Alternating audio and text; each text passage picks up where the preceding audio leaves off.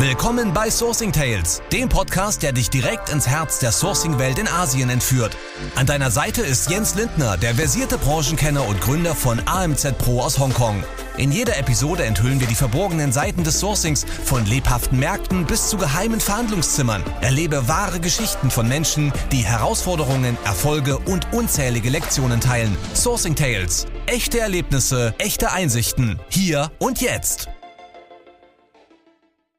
Ja, dann geht's los hier mit der ersten Folge der Sourcing Tales. Mein Name ist Jens Lindner und ich bin hier in diesem Format dein Host. Falls du mich noch nicht kennen solltest, ich bin ja, wie sagt man, Urgestein werde ich häufig genannt. Finde ich zwar fürchterlich, aber lassen wir es mal dabei. Ich bin wirklich seit 2000 im Online-Marketing unterwegs und seit 2012, 13 fließender Übergang irgendwie dann bei Amazon und eBay.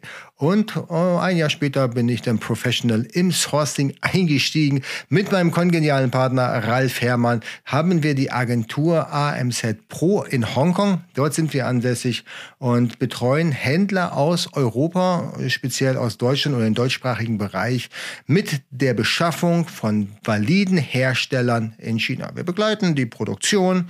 Naja, eigentlich steigen wir viel früher ein. Ja, wir fangen mit der Produktidee zusammen an mit unseren Kunden. Und dann suchen wir den besten besten Hersteller raus, dann begleiten wir die Produktion, um dann letztendlich die Ware erfolgreich in die Europäische Union zu verbringen. Und wir haben mehrere hundert Kunden mit tausend Projekten. Und wie ihr euch sicherlich vorstellen könnt, gerade wenn man mit China zusammenarbeitet, gibt es da eine ganze Menge Geschichten zu erzählen. Lustige, aber auch Geschichten zum Nachdenken. Und genau darum soll es heute gehen. Ich werde mit euch hier die wildesten Stories teilen, die wir in Asien erlebt haben, mit unseren Kunden zusammen und wie wir im besten Falle natürlich am Ende des Tages das Problem gelöst haben. Und Genau dazu lade ich euch ein, heute mit der Folge 1 und ich will euch auch wirklich nicht lange auf die Folter spannen, denn ich habe euch schon die erste Geschichte mitgebracht. Es geht hier um eine Haarverlängerung, beziehungsweise um ein Produkt aus dem Haarverlängerungsbereich.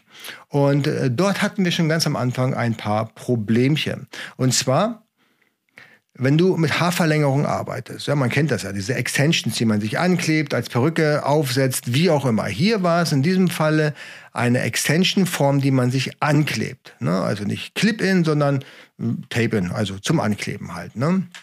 So, aber um die Klebetechnik geht's ja im Moment erstmal noch nicht, beziehungsweise die wurde leider vernachlässigt. Da kommen wir aber später noch zu. Erstmal ging's um die Qualität der Haare. Es sollten Echthaare sein. Es sollten Echthaare von Menschen sein. Ich habe mich vorher mit dem Thema auch noch nicht beschäftigt und musste dann feststellen, dass es da verschiedene Tricks und Kniffe gibt, um Haare nicht notwendigerweise auf den Markt zu bringen als Extension, die von Menschen stammen, sondern manchmal auch von Tieren. Hört sich total strange an, ist es aber am Ende des Tages nicht, weil das ist die blutige Wahrheit da draußen. Der Markt ist maximal umkämpft und es gibt eine ganze Menge unterschiedlicher Länder, die solche Haarverlängerungen liefern können. Und ich behaupte mal, viele der Länder sind bei der Beschaffung der Haare tatsächlich im kriminellen Bereich unterwegs. Ja, die stehlen die Haare irgendwie. Äh, hatte ich nie ein gutes Gefühl dabei. Aber wir haben versucht, zumindest hier eine Auswahl zu treffen von von Herstellern, wo wir glauben, dass die ordnungsgemäß arbeiten. Dass die ihre Models oder ihre Lieferanten, in dem Falle sind es ja nun mal die Frauen, die lange Haare haben und dann entsprechend dann gecuttet werden, um die dann weiter zu verkaufen, ordentlich bezahlen. Und äh, für uns waren solche Länder wie Südamerika, mm, Russland, waren, ja Russland ja sowieso nicht, Embargo wollten wir eh zu dem Zeitpunkt nicht mit anfangen. Aber wir hatten tatsächlich wirklich ähm, moralische Probleme und haben uns dann entschieden, das Ganze in China zu machen ja, oder über einen chinesischen Lieferanten abzuwickeln. Weil wir glaubten, dass es in China doch Recht und Gesetz gibt und dass es dort nicht so wild hergibt wie beispielsweise, naja, die Länder, die ich vorhin schon genannt hatte. Und jetzt ist natürlich die Frage, wie kann man gute und schlechte Haare unterscheiden? Und ich bin ja immer so ein Freund des Stresstestes und den Kunden, mit dem wir das Projekt zusammen abwickeln durften, der ist auch Freund des Stresstestes gewesen und hat das wirklich auch bis zum Exzess durchgetrieben. So, das heißt also, er ist zum Kunden, zum Hersteller gegangen und hat sich dann dabei verschiedenen Herstellern Samples schicken lassen. Ja, die gibt es auch in unterschiedlichen Qualitätsstufen und der hat da wirklich viel, viel Geld investiert, nur für die Bemusterung äh, seiner Produktion. Und hat sich dann von den Herstellern in verschiedenen Qualitätsstufen die Ware dann nach Europa schicken lassen, beziehungsweise nach Deutschland und hat dann einen Stresstest gemacht. Wie machst du einen Stresstest mit Haaren? Ja, wie denn wohl? Färben. Färben ist, glaube ich, das fürchterlichste, was man Haaren antun kann. Und der Kunde, der hat es tatsächlich auf die Spitze getrieben. Wenn du beispielsweise Haare blondierst, sollte man die Farbe meistens so zwischen 10 und 20 Minuten drinnen lassen. Der Kunde hat dann bei den Haarsträhnen die Farbe über zwei, drei Stunden drinnen gelassen. Der Tod eines jeden Haars, um dann am Ende des Tages festzustellen, welche Haare sehen eigentlich noch am besten aus? Welche spleißen nicht auf? Welche vertrocknen nicht? Wo gibt es Knoten beispielsweise? Und für mich war mm, bei der Qualität eigentlich immer klar, das ist immer das Gleiche, weil das wächst halt organisch auf den Kopf von einem Menschen. Und eigentlich müsste es immer gleich sein weit gefehlt. Denn ich habe gelebt, gelernt bei dem Projekt, dass es natürlich auch genetische Unterschiede gibt. Ja? Haare von Asiatinnen sind anders als die beispielsweise von Europäern oder auch von Amerikanern. So musste ich feststellen, dass es da durchaus Qualitätsunterschiede gibt. Ja? Und natürlich da, wo Tierhaare mit drin waren, war es ja noch gleich viel schlimmer. So, das bedeutet, wir haben tatsächlich uns die verschiedensten Lieferanten angeschaut. Wir haben den Stresstest mit den Färben gemacht und haben dann immense Qualitätsunterschiede feststellen dürfen. Ne? Also der Hersteller, den wir eigentlich so als erstes schon im Fokus hatten, der hat tatsächlich auch das Haar geliefert, was von der Qualität am besten war, gemessen an der Brauchbarkeit nach der Färbung. War das Haar nach einer drei Stunden Färbung überhaupt noch valide auf dem Kopf zu tragen oder endet das in eine massive Peinlichkeit? Das wollen wir ja jeder Frau vermeiden. Und der eine Hersteller hat es tatsächlich geschafft. Das Haar sah noch einigermaßen okay aus, da würde ich sagen, sehr gute Qualität. Alright, so, lange Rede, kurzer Sinn. Ja, wir haben uns dann für diesen Hersteller entschieden. Es war nicht der billigste. Aber wie so oft bei der Produktstrategie musst du dich halt entscheiden. Wo willst du dich preislich einsortieren? Im unteren Bereich ja, in der roten Zone, wo alle Asiaten mit ihren Haarverlängerungen auf den Markt äh, drängen, ja, 50 Prozent Echthaar, 50 Prozent Kunststoffhaar oder Tierhaar oder aus Abflüssen. Ja, all das kann es tatsächlich geben bei dem Markt. Oder willst du in dem hochpreisigen Bereich, wo du auch wirklich gute und schöne Haare anbieten kannst, wo du auch mit gutem Gewissen deinen Klienten die Empfehlung aussprichst, dieses Haar tatsächlich zu kaufen. Dafür aber auch entsprechend Geld nehmen musst. Hey, ja, You get what you pay for. Das ist die Regel, auch in China. Definitiv. Ja, du kannst keine hochqualitativen Produkte bekommen für einen geringen Preis. Das ist ja, das ist nicht mehr möglich.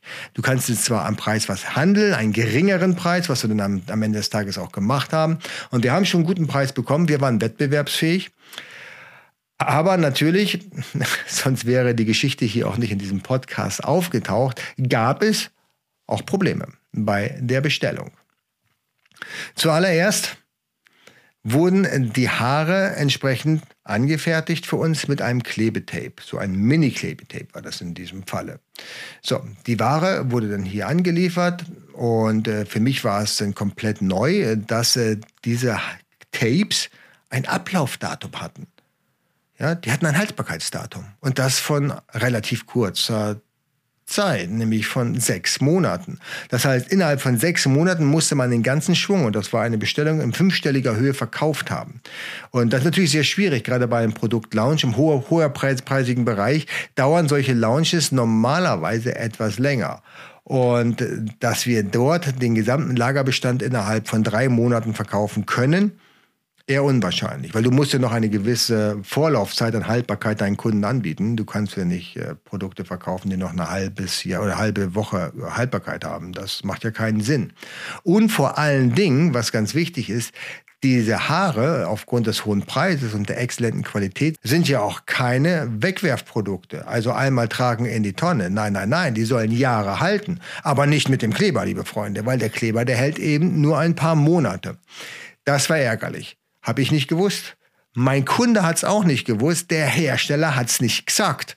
Und das ist natürlich ärgerlich. Aber gut, dem Hersteller kann man da auch keinen Vorwurf machen. Der geht natürlich davon aus, dass äh, der Kunde sich mit der Produktgattung sehr gut auskennt und dem sehr wohl bewusst war, dass es da eine Haltbarkeit gibt. Und wenn wir jetzt mal ehrlich sind, welcher Chinese wird dann freiwillig zugeben, dass ein Produkt eben nicht so großartig ist, wie er es ständig verkauft hat, sondern dass es da tatsächlich auch Probleme gibt, eben in der Haltbarkeit dieser Klebestreifen.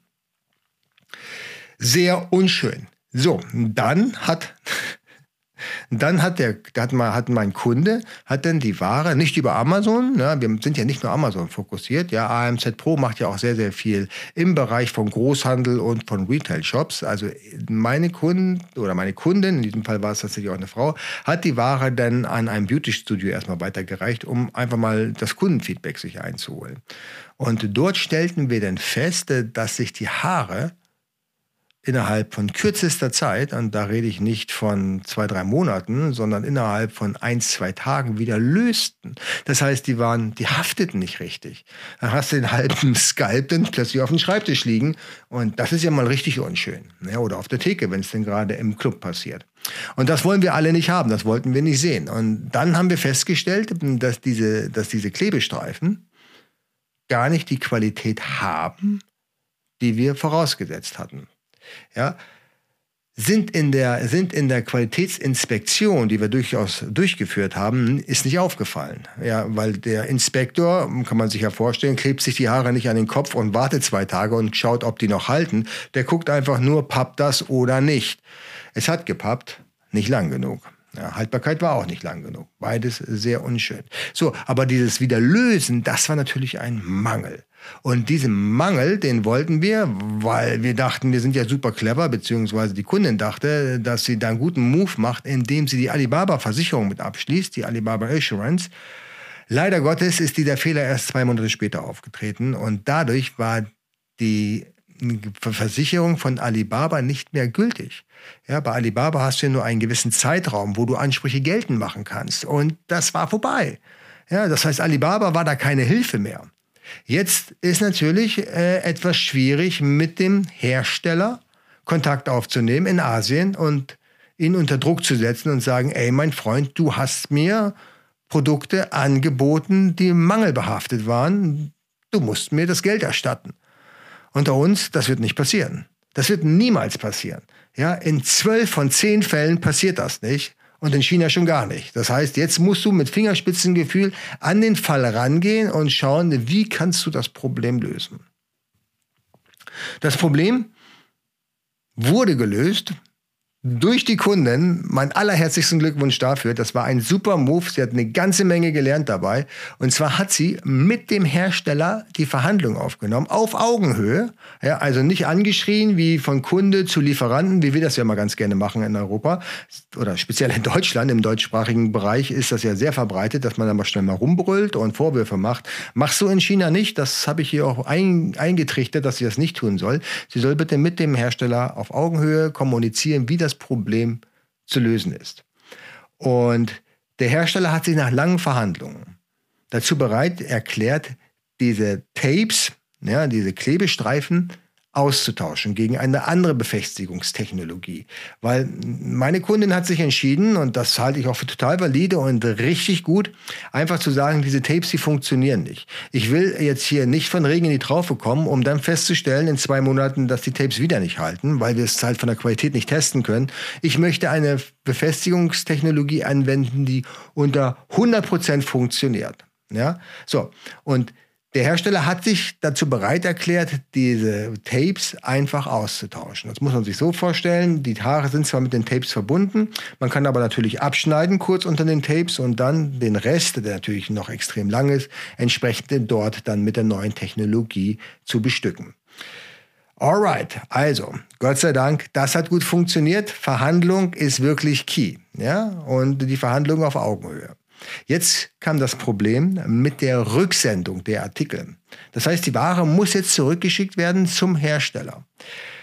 Das Unschöne an der ganzen Geschichte ist, dass der Hersteller keine Exportlizenz hat. Im ersten Moment ist das nicht schlimm. Die Ware geht trotzdem raus aus äh, China und wird trotzdem bei euch eintreffen.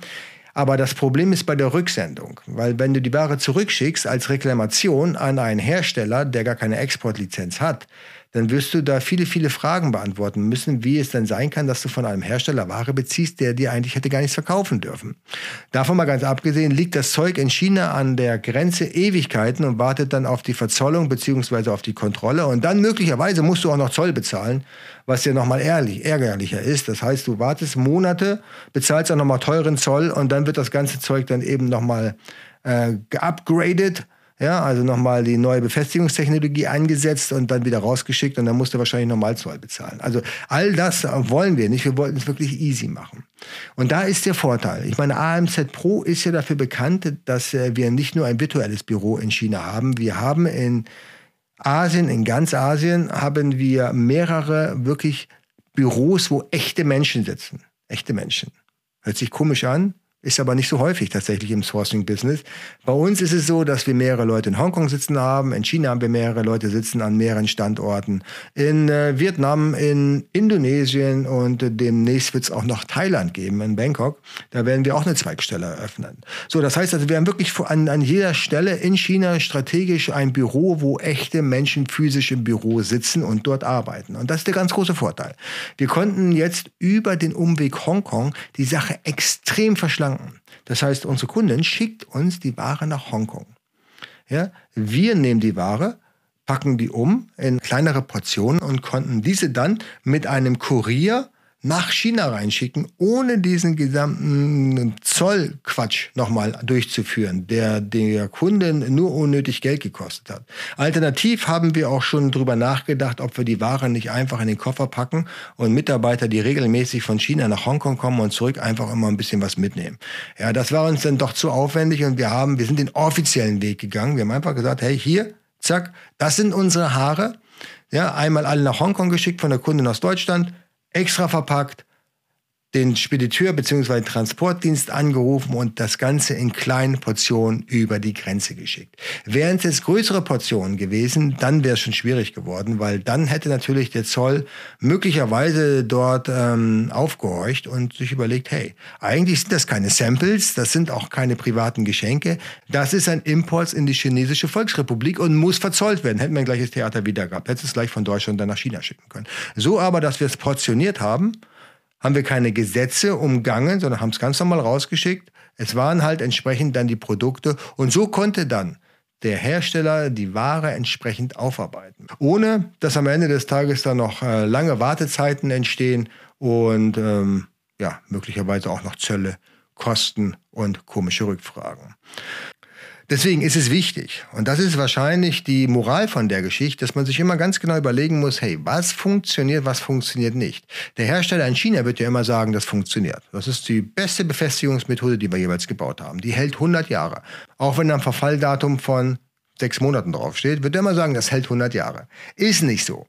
Ja, und wenn du Probleme hast, dann bist du grundsätzlich der Erste, der diese Probleme hatte und es noch nie einen gegeben hat ihrer vorhergehenden Kunden, die mit dem gleichen Problem zu kämpfen hatten. Das sind die Standardantworten der Asiaten, da kannst du nichts drauf geben. Ja, das ist zu 99,9 Prozent völliger Unfug, was die erzählen. Deswegen immer überlegen, was für Produkte habe ich hier, was für Schwierigkeiten können auftreten und immer ein bisschen weiter denken als das, was dir der Hersteller erzählt. Und dann, wenn du dich richtig gut mit deinem Produkt auskennst, dann kannst du bestellen. Und dann solltest du auch gerade bei solchen neuen Produkten schauen, dass du da relativ schnell auch dann nochmal die Ware zumindest stichprobenartig kontrollierst, da, ob da auch wirklich alles genauso ist, wie du es dir vorgestellt hast. Oder natürlich, du kannst unseren Service nutzen, so wie jetzt die Kundin auch uns ge genutzt hat, um die ganze Geschichte dann doch noch in vernünftige Gewässer geführt zu haben. Und jetzt am Ende des Tages hat sie ohne großen finanziellen Schaden das ganze Ruder nochmal rumreißen können. Alright, das war die erste Geschichte von Sourcing Tales. Ich hoffe, es hat dir euch gefallen, es hat dir Spaß gemacht, es hat dich zum Anregen ein bisschen animiert. Wenn du auch Interesse hast an Sourcing, du findest hier irgendwo den Link auf dieser Seite und vielleicht sprechen wir uns ganz bald über dein Sourcing-Projekt. Andernfalls wünsche ich dir einen wunderschönen Tag und wir hören uns ganz bald wieder. Adios. So, das war's von Sourcing Tales. Hoffentlich konntest du einige wertvolle Tipps für dein Business mitnehmen. Bei AMZ Pro sind wir nicht nur deine Sourcing-Experten, sondern auch deine Partner in Qualitätsinspektion und Compliance-Check. Das AMZ Ready Projekt ist deine persönliche Erfolgsroute. Von der Produktfindung bis zum Amazon Lounge begleiten wir dich Schritt für Schritt, direkt zum Ziel. Bei uns wartet auf dich ein Team, das sich deinem Wachstum widmet und dich nicht nur begleitet, sondern aktiv voranbringt. Freu dich schon auf die nächste Episode von Sourcing Tales mit noch mehr Einblicken und Strategien. Bis dahin, bleib dynamisch und erfolgreich.